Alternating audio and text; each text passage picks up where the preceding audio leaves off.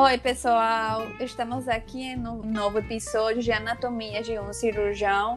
Eu, Vanessa, o Roberto, e hoje temos como convidada a doutora Maíra Escapolan. Ela é cirurgiã plástica, ela fez um fellow em microcirurgia e em cirurgia orbitopalpebral. Hoje em dia ela é speaker da Allergan e ela atua em São Paulo, ela é de São Paulo. Oi, doutora. Oi, Roberto. Oi. Oi, Roberto Chianca. Oi, Vanessa Duarte. Muito obrigada pelo convite. Oi, doutora. Estou super feliz de vir hoje aqui conversar com vocês. Obrigado Obrigada, por aceitar nosso convite. Eu acho que o tema hoje, que é microcirurgia e paralisia facial, vai ser um tema bem interessante, que eu sei que sua área é paralisia facial, é algo que você se interessa. E vamos começar o nosso episódio hoje, tá? Eu queria que começasse com a doutora Maíra se apresentando e falando um pouco sobre a formação dela. Beleza. É, então, Roberto, eu sou de São Paulo, né? Eu nasci na Avenida Paulista, então nunca saí daqui. Meu pai é médico, então isso me influenciou muito na escolha da minha carreira, né? Meu pai é, é neuroclínico, sempre foi muito estudioso, então aquilo eu ficava olhando ele estudando e pensando, meu Deus, o que, que é tão interessante que ele estuda tanto, né? E, e, sempre achei muito lindo. Acabei optando por ser médica também. Eu fiz medicina na Santa Casa de São Paulo e terminando a minha formação, eu, assim, na verdade, quando eu entrei na, na medicina, no primeiro ano eu já sabia que eu queria ser cirurgiã. E eu entrei na faculdade sabendo que eu queria fazer cirurgia plástica, só que eu acho que eu tinha essa ideia romantizada. Ninguém entra na faculdade com 17, 18 anos sabendo o que é a vida de um cirurgião, né? Mas eu tinha essa ideia romantizada, achava a plástica lindo, mas eu não sabia de fato o que era cirurgia plástica. Pois bem, era tanta a minha vontade de ser cirurgia que precisaram me barrar no primeiro ano, não me deixaram fazer parte das ligas de cirurgia, porque na minha faculdade você só, você só podia entrar nas ligas de cirurgia a partir do segundo ano. Entrei em todas as ligas, fui presidente de algumas ligas, fiz intercâmbio uh, para o exterior durante a faculdade para saber mais sobre cirurgia do trauma. Acabei me apaixonando por cirurgia do trauma, cirurgia de emergência. Adorava aquilo. Terminei a faculdade, prestei cirurgia, acabei sendo admitida na cirurgia geral da, do Hospital das Clínicas da USP e comecei a minha cirurgia geral lá. É, com a cabeça bem aberta. Eu tinha bastante noção que eu poderia gostar de inúmeras especialidades, então isso foi, eu acho que ter esse espírito muito aberto para mim foi muito interessante. Na cirurgia geral, eu acabei adorando. No R1 a gente passa na plástica, na parte de queimados. Acabei adorando a minha experiência nos queimados. Foi muito. Eu achava a cicatrização uma coisa muito mágica, como os pacientes se reabilitavam e o fato de você, a cicatriz final e a reabilitação funcional depender do conhecimento, do expertise da mão do cirurgião ali no momento da cirurgia, aquilo me fascinava porque para mim aquilo é uma prova da, da função direta da atuação de um bom cirurgião, né? É, a gente, o cirurgião, né? A gente tem muito essa coisa da, do imediatismo e da no sentido bom da palavra, no sentido de querer realmente resolver com as mãos, né? E para mim isso ficava muito claro acompanhando a reabilitação dos pacientes da cirurgia plástica. E aí no R2 a gente também rodava na plástica e foi aí que eu realmente me apaixonei porque isso é uma coisa que eu até nunca falei, mas que de fato aconteceu. Eu estava no R2 e a gente passava no ICESP, onde tem as microcirurgias e as cirurgias de reconstrução de câncer, né? Que é um hospital oncológico. Aí teve uma microcirurgia, eu instrumentava porque eu era R2. E teve uma cirurgia que foi assim, uma micro, uma fíbula, né, para reconstruir mandíbula. Foi uma cirurgia de muitas horas. A gente terminou a cirurgia três, quatro da manhã. E, e eu fiquei até o final. E como a gente era R2, é, o pessoal de vez em quando liberava o residente para estudar para prova, não necessariamente você tinha que virar toda madrugada lá com o pessoal, mas nesse dia, assim, eu, eles até me ofereceram: não, você quer ir descansar? Tal. Eu falei: não, gente, eu não, pelo amor de Deus, eu quero ficar aqui até o final, quero ver. E aquela cirurgia para mim foi divisora de águas. Então, qualquer dúvida que eu tinha se eu ia fazer cirurgia plástica ou não, naquela madrugada para mim foi tipo não existe cirurgia mais linda do que essa e eu já tinha visto todo tipo de cirurgia. Então, para mim, foi foi um momento mágico, transformador, assim, né, na minha vida nesse dia. E aí, prestei plástica É, o HC é extremamente concorrido, então eu precisei estudar mais um ano para entrar na cirurgia plástica de lá. Entrei, porque durante esse ano, né, que eu fiquei que eu tinha terminado a geral, eu fiquei trabalhando como cirurgia geral, dando plantão, estudando bastante e acompanhando os ambulatórios de plástica, né?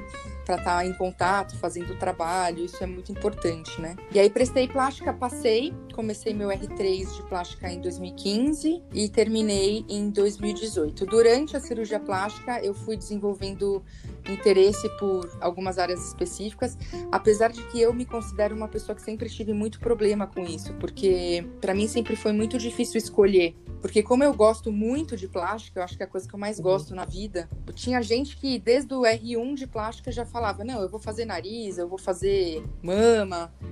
É, e para mim eu tinha muita sorte de estar num lugar que é considerado um dos melhores do Brasil, então eu tinha essa oportunidade de escolher fellow em qualquer uma das áreas que de, me fosse de maior interesse. Então, como eu gostava muito, eu gostei muito da paralisia facial quando eu passei, desenvolvi uma paixão pela anatomia da face e na microcirurgia, a, principalmente as microcirurgias de cabeça e pescoço, para mim aquilo era um negócio incrível. Eu acabei optando por fazer o fellow de microcirurgia porque achei que isso ia me dar uma base de reconstrução muito potente para pensar em reconstruções do corpo inteiro, né? Que é o que a gente faz lá. E optei pela órbita palpebral porque a gente tem um professor muito incrível lá, que é o Dr. Henry Friedhofer, muito experiente nessa área. E era um fellow que eu ia poder juntar tanto uma parte um pouco mais estética, de blefaroplastias, técnicas diferentes de expansão de supercílio, com técnicas reconstrutoras. Então eu vi desde muita cirurgia de, de peso de ouro, né, para paralisia facial, até cirurgias de cincinesia, uh, reconstruções total de pálpebra por tumor, de pálpebra superior e inferior, então coisa que provavelmente eu nunca mais vou ver na vida, eu tive a oportunidade de ver no fellow com o Dr. Henry. Então eu acho que esses dois fellows para mim foram extremamente interessantes, eles se complementam e me ajudam muito na minha prática, porque eu acabei tomando um caminho na cirurgia plástica que me leva à plástica da face mesmo. Eu, é, é, é claro que vocês vão ver quando vocês se formarem. No nosso dia a dia a gente faz muita lipo, muito abdômen, muita mama. Como eu, eu, eu sou, falei para vocês, né, sou relativamente nova na plástica, então eu prestei a prova de título em março de 2018, fiz os meus fellows, terminei em março de 2019 e enfim acabei uh, me voltando um pouco mais para essa coisa da reconstrução barra estética facial né é o que Sim. eu faço mais no meu dia a dia. E aí, com, com eu tive muita sorte, porque eu conheci, né, claro, a gente entra em contato com muitos chefes, muitos professores lá na USP, no HC, e terminei, quando eu estava no meio do meu fellow, no meio para o fim do meu fellow, eu recebi um convite do Dr. Fábio Saito, que é o meu chefe, para entrar no board de educação médica continuada da Allergan, né, que é a empresa multinacional que fabrica o Botox e os preenchedores da linha Juvederm. E foi, isso foi extremamente interessante para mim porque me direcionou para uma área que a gente faz um pouco menos né, na residência. Então, entrar nessa área me, me fortaleceu, porque era uma coisa que a gente já que eu já fazia no meu consultório, ligava para o site e falava, putz, me ajuda, preciso fazer isso, isso, isso, vê, vê para mim se o meu plano de tratamento tá bom. Coitado, enchia um pouco o saco dele e ele acabou me convidando eu passei por um processo seletivo longo na Allergan, foram mais de sete entrevistas e acabei conseguindo essa vaga uh, de educação médica continuada que, que eu gosto tanto de fazer porque eu gosto muito de dar aula. Então eu acho que juntou para mim duas coisas maravilhosas, que é os tratamentos faciais, junto com essa, essa questão de dar aula, enfim. Agora na quarentena a gente está totalmente online, mas dar aula é uma, é uma coisa que ocupa pelo menos dois dias da minha semana e é uma, é uma coisa que me traz grande satisfação pessoal. Então, é, gosto muito da carreira acadêmica, gosto muito de estar antenada, gosto muito de estar lendo paper, estudando. Estou ajudando a Sociedade Brasileira de Cirurgia Plástica na Regional São Paulo, com, enfim, agora com as gravações da Jornada Paulista, mas com o desenvolvimento aí de novos projetos. Então, eu tô, tô bastante feliz assim com o caminho que a minha vida tá tomando. É óbvio que eu ainda tô muito no começo, eu tô ainda em construção, mas eu acho muito válido, falei para vocês, eu acho muito válido isso que vocês estão fazendo, sabe? Essa coisa Sim. de abrir espaço pra gente é, tanto pessoa, as pessoas que têm muita experiência, as pessoas que estão recém-formadas, a falarem do dia a dia delas, porque eu acho que isso é de extrema valia não só para nós que já somos formados, mas imagina para os residentes, né, como vocês que estão no R5, como isso é valioso vocês poderem é, partilhar das, das, experiências das pessoas e verem que caminhos vocês podem tomar. Porque eu, eu terminei o meu fellow achando que eu ia para um rumo e a vida me mostrou que não, pode ser totalmente diferente e tem sido ótimo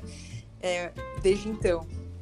É, doutora, e fala um pouco como que é para fazer esses felos que a senhora fez em microcirurgia e em cirurgia Isso, Essa é uma boa pergunta, porque eu acho que o pessoal termina a plástica, às vezes a gente sai um pouquinho cru, né? Ou quer se especializar mais em algum outro assunto. E eu acho muito interessante a gente se aprofundar em algumas coisas, independente se você vai para uma cidade que você vai ser um cirurgião plástico mais generalista um pouco mais focado. Eu acho extremamente interessante a gente ter essa vivência extra terminando a, a residência, né? E no HC, aqui de São Paulo, eu, eu até quero comentar com vocês que existem muitos fellows, né? Que você pode uhum. prestar. São fellows uh, pagos, tá? Então você é uma taxa simbólica, você paga por mês. Uh, e, e, ele funciona como uma pós-graduação mesmo. Então ele é certificado, tem, você é acompanhado, existe presença. Alguns fellows têm provas ao longo do ano. Então é, fiquem ligados, porque a gente tem o site da EEP, que é a Escola de Educação Continuada, né, a Escola de Educação Permanente da USP, e lá no site da EEP eles colocam os editais, porque é, é um concurso mesmo, né, para você entrar na vaga, todo mundo passa por isso. E a gente tem fellow de mama lá, que é super completo, tem o fellow de órbito palpebral, tem o fellow, o fellow de rinoplastias, tem o fellow de microcirurgia. Tem o fellow de tem o fellow de feridas, que é extremamente interessante, que aborda um pouco a questão dos queimados também. É, feridas é um, é um, é um é uma parte muito extensa lá do Hospital das Clínicas, é um fellow muito interessante, muito amplo, muito rico. Então eu acho que vale a pena vocês se informarem desses cursos de pós-graduação que tem aqui em São Paulo, sabe? Porque às vezes a pessoa vem uh, falando, ah, poxa, mas é um ano tal, mas vem para São Paulo, passa um ano, faz um fellow enriquecedor. Eu acho que vale muito a pena. E hoje em dia, antes era uma coisa mais local, né? Mas os, os residentes de São Paulo mesmo acabavam prestando. E hoje em dia a gente consegue ver que com essa divulgação do site, das mídias sociais, várias pessoas de outros estados estão vindo prestar, o que é muito enriquecedor, inclusive para o serviço, essa troca de experiências, né? E essa prova, doutora, é só teórica ou tem uma parte teórica, uma prática, tem uma entrevista? Como Depende de cada parte, de cada área que você estiver prestando, né? Mas as, as normalmente tem uma análise de currículo e uma entrevista. Tá? Alguns estágios ah. que são mais concorridos, eles acabam fazendo uma prova, mas é só quando o número de candidatos é muito grande. Então, quando o número é mais reduzido, é a análise de currículo e entrevista mesmo. Doutora Mairi, como é que foi a sua rotina durante o Fellow, durante esse ano que você fez a microcirurgia no HC? Ah, então, Roberto, como eu te falei, né? Como eu moro em São Paulo, para mim foi um pouquinho mais fácil. É... Mas o fellow de micro é um fellow uh, puxado. A gente precisa ficar disponível vários dias da semana, tá? Foi, assim, extremamente engrandecedor, porque a gente fazia os ambulatórios, lá no ICESP, principalmente, que é o lugar da nossa residência, é o hospital da nossa residência, onde a gente faz o maior número de microcirurgias, apesar de no Instituto Central também terem microcirurgias. E, a gente vai acompanhando, cada dia no ICESP fica um assistente responsável e a gente vai acompanhando as diferentes cirurgias que cada assistente vai fazendo, né?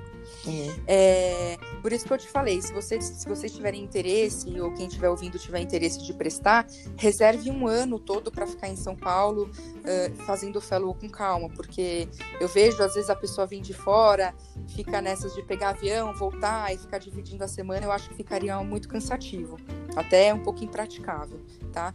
Então, o fellow, microcirurgia, vocês sabem, né? É, a gente planeja a cirurgia, ela tem hora para começar, nem sempre tem hora para terminar, depende de como está a anastomose, como estão os vasos, como é a parte clínica do paciente. E eu, o que é mais importante, assim, que eu acho que foi só, apesar de eu ter feito muita microcirurgia na residência, o fellow me abriu os olhos para a questão de que a microcirurgia ela precisa ser muito bem escolhida, né? O paciente ele precisa ser muito bem, a cirurgia tem que ser muito bem indicada, muito bem planejada, e você tem que saber que esse é um tipo de cirurgia que ele não acaba quando acaba a cirurgia. Porque você vai precisar ter um cuidado muito grande no pós-operatório com esse paciente. Tá? Então a gente vai precisar fazer uma monitorização de retalho, a gente tem que saber né, se, se o retalho está tendo uma boa drenagem venosa, se ele está tendo um bom afluxo de sangue arterial. A gente precisa examinar o doente, ver o retalho de 3 em 3 horas. E muitas vezes a gente tem que estar tá ciente de que, apesar de todos os planos que você fez para sua semana, para sua rotina, vão existir casos que você vai ter que reoperar e às vezes sem muita explicação. Então, é claro que isso é uma coisa que melhora muito ao longo do tempo. Então, quando eu converso com microcirurgiões experientes de vários anos de, de microcirurgia, é, eles acabam falando que realmente o índice de reop é muito baixo, né? Conforme eles vão pegando mais experiência, até por conta da delicadeza de manipulação dos vasos, o índice de trombose de pedículo é muito menor. Curva de, a curva de aprendizado da microcirurgia ela é longa, né? Isso é outra coisa que eu acho que vale a pena mencionar. Se a pessoa tem interesse de seguir por essa área, ela precisa ter muita paciência, porque Sim. o começo vai ser difícil. No começo você não vai ter uma equipe, então você mesmo vai ter que ir lá examinar o retalho de três em três horas, idealmente, mas pelo menos três, quatro vezes no dia. Se trombosar, você já vai ter que pedir sala, uh, chama o anestesista, liga para o seu auxiliar, porque vai precisar reoperar, porque senão você vai perder todo o trabalho que você ficou ali uh, de 6 a 12 horas fazendo, né? E além disso, são doentes que muitas vezes estão clinicamente em pior estado, né? Muitas vezes são diabéticos, uh, às vezes já estão anêmicos antes da cirurgia, você precisa fazer vingar um retalho microcirúrgico num paciente que tem HB de 7, 8. Então, Sim. muitas vezes é um desafio manejar toda essa parte clínica do doente pós-operatório, né? E isso eu acho que foi uma coisa que me ajudou também. Na graduação eu fiz um curso extenso de UTI. Eu sempre gostei muito de terapia intensiva. E eu acho que você saber o que você está fazendo ali, vai ligar na hora, não vai, vai colocar mais volume, tudo isso faz muita diferença no manejo é, do seu retalho microcirúrgico. Então, é, o, o, cirurgião, ele, nessa parte, a gente precisa ser um pouco clínico, a gente precisa ter paciência com isso, relembrar e saber que, e saber que você tem que estar num centro de atendimento multidisciplinar que comporte sua cirurgia, né? Eu posso dizer por experiência própria, eu já tentei fazer microcirurgia em hospitais é, periféricos de São Paulo que não tem estrutura. Eu não, nem sei porque o hospital tinha um, um, um, micro, um, microscópio antigo lá, acabei topando nessa empolgação de recém-formada, né? Ah, vamos operar, vamos operar. E a gente indicou uma microcirurgia num hospital sem estrutura. Uh, no fim, acabou dando certo, às custas de muito miocárdio, muita queda de cabelo da minha parte mas é, você tem que saber aonde você está pisando, né? Então, checar não só se o paciente vai ter um bom suporte de, de terapia intensiva com, com intensivistas que você consiga manter um bom diálogo, mas também um suporte uh, pré-operatório de manejo do paciente e intraoperatório de materiais, tudo que são uh, totalmente diferentes materiais da microcirurgia de uma cirurgia plástica comum, né? É, a senhora falou a respeito da monitorização do pós-operatório. Já precisou reoperar algum paciente? Sim, não, isso é, é, claro que quando a gente está no fellow, a gente está sendo assistido por cirurgiões muito experientes em microcirurgia, então os assistentes, principalmente lá do ICESP, fazem de duas a três microcirurgias por semana. São pessoas que dão aula disso, estão participando de fóruns, estão super ligadas nesses trabalhos, inclusive, que eu falei. São pessoas que estimulam, inclusive, a gente tinha um Journal Club que a gente discutia artigos toda semana, isso é extremamente importante. Mas é claro que reoperações acontecem, né? É, muitas vezes a gente não sabia porque e falava, nossa, mas o retalho foi perfeito, foi às vezes um chinês, né, artéria radial grossa, ligada na facial, por exemplo, você fala, gente, por que que trombosou isso aqui, né? Era uma avenida para passar o sangue e, e, muitas vezes trombosa. Então, porque a gente precisa ter esse manejo clínico também do doente. Às vezes é um doente diabético, já é um doente que já tem uma propensão a, a a uma trombofilia, enfim, tem, tem algumas coisas que a gente vai estudando ao longo do caminho. Tem alguns pacientes que a gente reopera muitas vezes a reoperação é de madrugada, porque a cirurgia termina no final da tarde, né? A gente reopera de madrugada, no dia seguinte o retalho tá rosa de novo, graças a Deus deu tudo certo. Mas alguns pacientes, infelizmente, mesmo com a reoperação, acaba perdendo o retalho. E aí a gente, é, por exemplo, quando é uma reconstrução de, de cabeça e pescoço, muitas vezes a gente é, opta por um retalho pediculado, um retalho peitoral, um supraclavicular.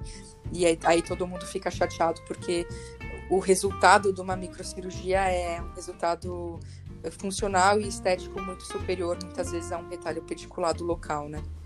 Mas sim, claro, eu acho que.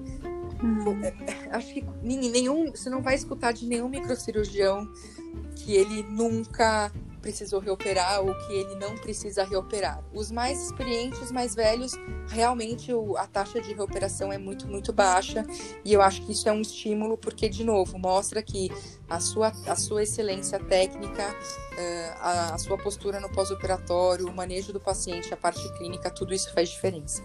Doutora Maíra, então a senhora fez cirurgia plástica, né? Mas quando entrou no mundo da microcirurgia, qual foi a sua experiência de sair do macro das cirurgias que você conseguia realizar seu microscópio para começar a enxergar através do microscópio na microcirurgia. Realmente muda alguma coisa assim na nossa vida quando eu olhei pelo microscópio pela primeira vez, lá no, nessa história que eu contei do meu R2, fiquei extremamente apaixonada. É claro que durante a residência de cirurgia plástica a gente tem essa sorte lá no HC de ter esse contato intenso com a microcirurgia uh, e a gente chega com aquela mão de, de R1 da plástica, né, sem, muito, sem muita destreza, sem muito refinamento. E eu acho que quando você faz uh, a microcirurgia, inclusive a cirurgia orbitopalpebral, que foi meu outro fellow, são cirurgias extremamente delicadas que exigem uma precisão uh, cirúrgica nas mãos uh, muito grande, então qualquer movimento mais abrupto que você faça pode ter repercussão no seu retalho. Então acho que para mim a diferença uh, no geral foi mais foi mais essa, você passar do macro, é claro que na plástica a gente já tem muita delicadeza, com a pele, com a derme, mas passar para o micro ali, onde você tem que usar pinça específica, não pode pinçar o vaso, não pode apertar, não pode tracionar isso tudo me deu um pouco mais de maturidade, eu acredito, no manejo dos tecidos, sabe? Acho que para mim a principal Sim. diferença macro versus micro é essa. Doutora, outra pergunta aqui. É, qual é a realidade da microcirurgia é, na atualidade? Assim, tipo, qual é a demanda no serviço público, no particular, essa parte que você fez o felo, ficou fazendo cirurgias toda semana e agora no particular? É, essa é a pergunta da vida real, né? É, então, é. isso daí também é, eu não posso dizer que eu não sabia, porque já tinham me, me falado isso no Fellow, mas o Fellow de micro no, no, Hospital das Clínicas é a Disneyland, assim, é maravilhoso, porque a gente tem, é, às vezes, três, quatro microcirurgias numa semana, retalhos lindos, diferentes, com pessoas experientes, e, e quando você se forma, você termina o Fellow, você vê que a realidade não é bem essa, né? Primeiro porque a gente acaba... Uh, no começo de carreira se embrenhando né, em hospitais menores, com menos recursos, como eu falei para vocês, que, que onde infelizmente a microcirurgia não é uma possibilidade, né? Você estaria sendo iatrogênico se você submeter esse paciente a uma microcirurgia em um hospital que não tem essa capacidade. Mas então a alternativa que sobra é você se filiar e você acabar pedindo para entrar numa equipe de alguém que faça microcirurgia, né? Eu tive a sorte de poder acompanhar algumas, alguns microcirurgiões quando eu me formei na, no Fellow. E mesmo esses microcirurgiões que são referência em microcirurgia, eles não fazem muito no dia a dia. São cirurgias uh, que são bem remuneradas, porque são cirurgias complexas. Uh, eu vejo que o microcirurgião normalmente é um apaixonado por esse tipo de cirurgia e o nosso sonho seria uh, ganhar vida com a microcirurgia, né? Só que a realidade é que a microcirurgia muitas vezes não paga as contas, porque são poucas cirurgias no mês às vezes uma ou duas, para as pessoas que já são referência. Então, imagina para mim, que sou recém-formada e não sou referência nisso, né? É, então, para você continuar fazendo e vendo a microcirurgia, você precisa se associar a um hospital escola ou realmente seguir, ser da equipe de alguém que seja referência nisso. Gente. Doutora, a gente sabe que você gosta da área de paralisia facial Então, fala um pouco de quais são as indicações de tratamento cirúrgico na paralisia facial. Boa pergunta, Vanessa. É, tudo isso depende de como o paciente chega para você. É, infelizmente, né, na realidade, o paciente ele já chega numa fase um pouco mais tardia da paralisia, né? Uh, com a uhum. paralisia facial tendo se instalado com mais de 18 meses, mais de dois anos. Às vezes são pacientes que nunca buscaram tratamentos por 10, 15 anos e eles têm uma ptose bem grande da, da face do lado paralisado e para às vezes é muito mais interessante que você simetrize o rosto do paciente porque ele diz que perdeu é, qualidade de vida, não quer mais sair de casa, tem muita vergonha da face. Então você entrega uma simetria para o paciente com diversos tipos de cirurgias estáticas que a gente chama, né? Que são as suspensões de supercílio, que também tem várias técnicas, um peso de ouro para proteger a córnea, é uma blefaroplastia quando já tem excesso de pele associado, é, uh, cirurgias de um sling no modíolo para subir o canto da boca, uma ritidoplastia para correção do pescoço e do excesso de pele do jaws na face. Então, tudo isso dá muita qualidade de vida e melhora a vida do paciente que já tem paralisia facial há muitos anos. Mas, como o link aqui é com a, com a microcirurgia, existem aqueles pacientes que você consegue atendê-los numa fase um pouco mais é, jovem, digamos assim, da, da, da, instalação da paralisia, né? Quando essa instalação já tem algum tempo, o paciente é um pouco mais idoso, a gente acaba optando pelo, pela cirurgia de inervação por crossface, que a gente tira o nervo sural da perna e faz uma neurorrafia né, do, nervo, do nervo facial do lado bom com o tronco do nervo facial do lado paralisado para ver se ainda se a gente consegue ainda usar as ramificações do, do facial paralisado para que isso tenha algum tipo de reinervação de face, né? De novo, isso não pode, isso tem que ser uma fase mais precoce da paralisia, porque não pode ter uma grande atrofia muscular, uma, uma degeneração da placa mioneural. Então, não pode ter passado muito tempo da paralisia facial para que essa cirurgia seja proposta. Quando o paciente é mais jovem e tolera bem, tem uma melhor cicatrização, é, a gente tende a indicar mais em paciente jovem. Não é que não pode fazer em paciente mais idoso, é que eles respondem pior. Mas quando o paciente é jovem, é, pode-se fazer é, um grácio microcirúrgico. É, a gente leva uma porção do músculo grácil junto com a artéria, a veia e nervo e, e faz uma reinervação do grácil no, músculo, no nervo macetérico, né? E aí, com reabilitação, com a, com a, espera da cicatrização, porque a gente sabe que a inervação ela cresce um milímetro por dia, então mais ou menos uh, de 10 a 12 meses, aí o paciente vai ter uma reinervação desse nervinho do, do músculo grácil, e aí com muita fisioterapia, ele consegue fazer o exercício de morder, e quando ele morde, ele sorri, né? O canto, o canto da boca sobe. Isso é interessante para o paciente mais jovem porque ele cicatriza bem e aí consegue tirar uma foto, consegue ter um pouco mais de simetria na face, de forma que não necessariamente o rosto fique volumoso por causa do músculo, né? É uma cirurgia muito fina, fica muito bonito quando dá certo. E existe um outro tipo de cirurgia que é bastante frequente, essa reinervação né, do, do facial no, no, no nervo macetérico, que a gente chama de macetérico facial, que é justamente isso. Então, faz do, no próprio lado acometido pela paralisia, a gente faz um shunt, né, um, um, um curto-circuito ali entre o nervo macetérico e o nervo facial, e com muita fisioterapia também, o paciente aprende que se ele morder, ele vai ter um uhum. estímulo ali do trigêmeo no masseter, mas na verdade ele vai puxar também o risório uh, e às vezes o zigomático e fazer uma elevação do canto da boca. Então essas são as cirurgias que têm que ser muito bem estudadas, são muito bem avaliadas antes de indicar. São cirurgias que não funcionam para todo paciente, não funcionam para toda etapa pós paralisia que a gente vê, né? É, paralisia de Bell, por exemplo, é uma coisa mais difícil de tratar porque o paciente ele, ele sofreu uma paralisia aguda, mas a gente tem que esperar alguns meses antes de sair indicando, porque você não sabe se ele, se ele vai ter uma recuperação parcial, se ele vai ter uma recuperação completa do nervo facial. Então a gente acaba esperando ali pelo menos uns oito meses e a gente tem pouco tempo de ação, né?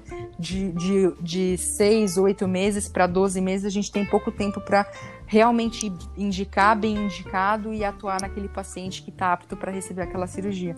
E fora isso, tem a parte que, a gente pode falar um pouco mais que da intersecção do que eu estou fazendo mais, que é a parte de cosmiatria com a paralisia facial, né? Uhum. Isso, é, o que é a cosmiatria?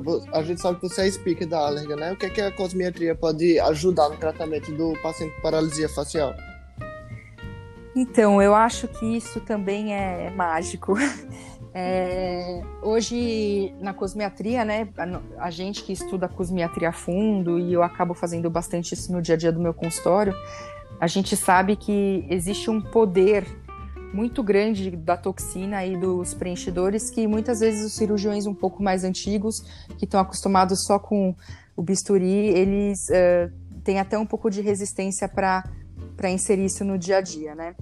É, além de toda a parte de beautification e de positive aging, né, a pessoa envelhecer bem, que a gente já sabe que isso existe, dentro do contexto de paralisia facial, o tratamento com toxina botulínica e paralisia e cincinesia é uma coisa assim é, que traz muita qualidade de vida para o paciente. E isso eu gosto muito de fazer porque eu acho que é um refinamento e um conhecimento anatômico, uh, exige que o plástico tenha um conhecimento anatômico facial elevado, né? porque não é, um, não é uma toxina receita de bolo que muita gente faz, né? Que eu também, eu também sou contra. Mas você precisa entender o que é uma cincinesia, saber entender qual é a cincinesia que seu paciente tem, porque às vezes eles chegam para a gente com mais de quatro tipos de cincinesia. Eh, às vezes é uhum. orocular, que é a mais frequente, mas uh, óculo oral ou frontal ocular, é, frontal zigomático. Então, tem vários tipos de cincinesia que a gente tem que saber diagnosticar. Fora isso, tem aquela paralisia que normalmente elas começam flácidas, né, na hemifase paralisada, mas conforme for passando o tempo e dependendo de cada paciente, alguns músculos podem começar a ficar espásticos. Então, isso é uma outra coisa que mudou ao longo do tempo com o tratamento de toxina. Aquele paciente que antigamente a gente tratava com toxina só do lado contralateral, né, do lado bom, digamos assim, a gente bloqueava aquele lado para ele se simetrizar. E aí o paciente ficava totalmente uhum. bloqueado, né? Eles mesmos sofriam com isso, porque às vezes eles tinham só uma movimentação da boca do lado bom e você bloqueou aquela movimentação para o paciente ficar bem estaticamente, mas hoje a gente sabe que não adianta entregar um resultado bom para o paciente ficar bem numa foto, né? Ele tem que ficar bem na parte dinâmica. Esse é o refinamento é, verdadeiro, né? E hoje em dia, então, a gente já sabe que tem que avaliar se o paciente tem cincinesia e aonde está a espasticidade, em qual músculo que ele tem espasticidade e tratar de forma diferente as duas hemifaces. E aí a gente vai vendo ao longo do tempo que existe uma reprogramação muscular mesmo com a toxina. Isso é extremamente interessante. O paciente volta dali quatro, cinco meses para refazer a toxina e você sabe que você consegue ver que aquele lugar que você uhum. colocou mais unidades de repente no começo do tratamento, você de repente não precisa tratar agora, você vai ter que tratar só mais para frente. Então é, é, um tratamento extremamente dinâmico, muitas vezes é um desafio e que me traz muita satisfação. E a parte dos fillers também, né, dos preenchedores, porque antigamente a gente fazia só para beautification e hoje em dia com uh, os estudos de miomodulação com preenchedor, às vezes a gente consegue melhorar uma espasticidade muscular ou um, um músculo que está totalmente flácido, mas ele tem uma certa inervação. Então, o paciente teve uma paralisia facial, mas é uma paralisia facial incompleta, ou seja, ele tem uma certa inerva inervação, por exemplo, no zigomático maior só que o zigomático maior está totalmente sem arcabouço, é um paciente mais idoso que não tem uma boa sustentação óssea. Você, dependendo de onde você for colocar o seu, o seu ácido hialurônico, se é embaixo do músculo, dentro do músculo, acima do músculo, você pode devolver um equilíbrio facial muito interessante que dura até mais tempo do que a toxina. Né? Então, conhecer miomodulação, e, e, saber utilizar o preenchedor a seu favor. Então, por exemplo, mesmo numa questão estática, quero já fiz uma suspensão de supercílio cirúrgica, mas está precisando levantar um pouquinho mais a cauda da sobrancelha. Poxa, a toxina e o preenchedor são um armamento fantástico para você entregar isso para o seu paciente. Então, eu fico muito feliz de estar tá podendo fazer isso e estar tá podendo estudar uh, cada vez mais esse assunto. Doutora, e finalizando aqui a nossa conversa, eu queria saber uma última coisa. Que mensagem você deixa para os residentes, os novos cirurgiões plásticos, o pessoal que está começando?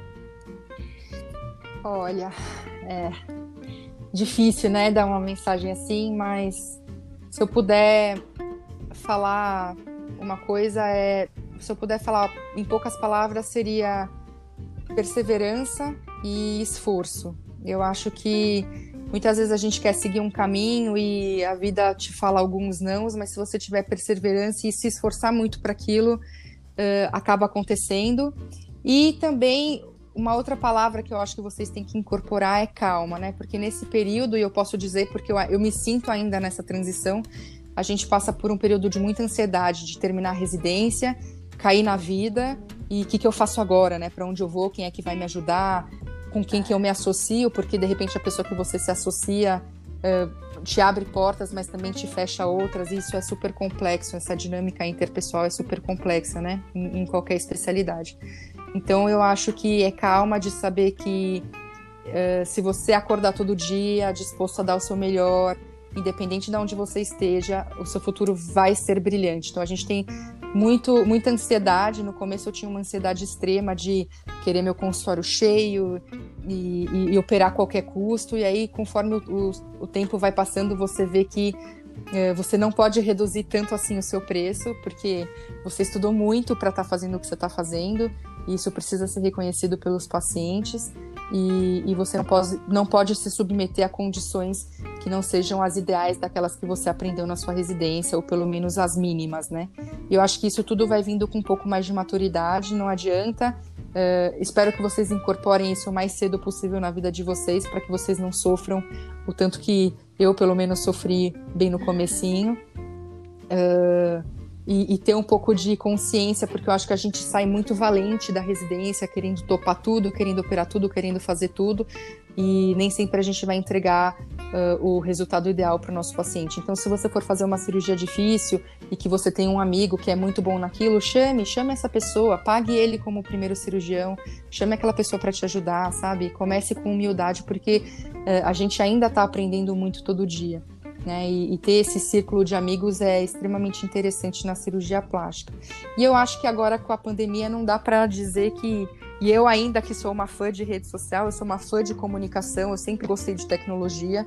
Uh, eu sou dessas que carrego o computador para cima e para baixo. Uh, gosto muito de vídeo, gosto muito de falar, gosto muito de, de, de, de sons e, e, de áudios, e eu acho que essa história de da gente se comunicar nas redes sociais de uma forma ética, tá? pelo amor de Deus, eu tô vendo cada. Eu, eu não sei nem o que dizer, assim, cada vergonha alheia que eu passo na, nas redes sociais, porque eu olho para vídeos de cirurgiões plásticos e falo, gente, que vergonha como a pessoa tá postando isso. Então, ponderem e lembrem-se que o bem mais valioso que vocês têm é o nome de vocês. Então, o que o cirurgião carrega é o nome, é só isso. Então, toda vez que eu vou fazer uma comunicação na minha rede social, é, para quem não me segue, já vou fazer um merchan, é arroba doutora cirurgia plástica. É, toda vez que eu vou é, postar. Fala, é, toda vez que eu vou postar alguma coisa, eu vou fazer um vídeo, eu falo, poxa, mas eu ia querer falar isso para minha irmã, eu ia querer falar isso para minha mãe. É esse tratamento que eu ia oferecer para minha família. Será que essa é a melhor forma de comunicar? Será que não vai gerar uma, uma ideia dúbia se eu falar que é tão fácil assim? Às vezes o processo não é tão fácil assim como a gente quer falar que é, né? Então sempre pondere e sempre vá pelo caminho da ética, porque pode ser um caminho mais demorado, mas a internet é escrita a tinta Ninguém vai apagar o que você escrever no dia de hoje, ninguém vai conseguir apagar no futuro. Então, tomem muito cuidado como vocês se posicionem, como vocês se posicionam, mas não deixem de se posicionar. Eu acho que a, o cirurgião do futuro, enfim, o, o o profissional do futuro em qualquer área é aquela pessoa que sabe fazer bem o que ela se propõe a fazer, claro, mas ela sabe expressar, sabe se comunicar, sabe expor o que ela sabe fazer de melhor, até para que os pacientes entendam o que ela faz e, pro, e te procurem, né? Eu acho extremamente válida, acho linda esse vanguardismo de vocês de criar a anatomia de um cirurgião. Eu acho nossa, eu gostaria de poder ter escutado essas entrevistas quando eu era residente, que é muito, é muito legal a gente poder ter essa visão do, do outro lado do muro, né? Do outro lado da prova de título, o que, que acontece depois. Ah, muito obrigado ah, obrigada, pela sua participação, gostei muito. Eu acho que quem está na dúvida agora, que são residentes, até o nosso público vai muito também para estudantes de medicina, que estão na dúvida e querem conhecer um pouco mais sobre diversas áreas, de atuação do cirurgião plástico vai, se, vai gostar bastante, vai se interessar por esse tema. Muito obrigado. Então tá. E para quem, quem estiver escutando o Anatomia do Cirurgião, pode mandar alguma dúvida, sugestão através da caixa de mensagens do Instagram, Anatomia do Cirurgião. Obrigado e tchau. Um beijo. Obrigada, tchau. doutora. Tchau, tchau, tchau, Roberto. Tchau.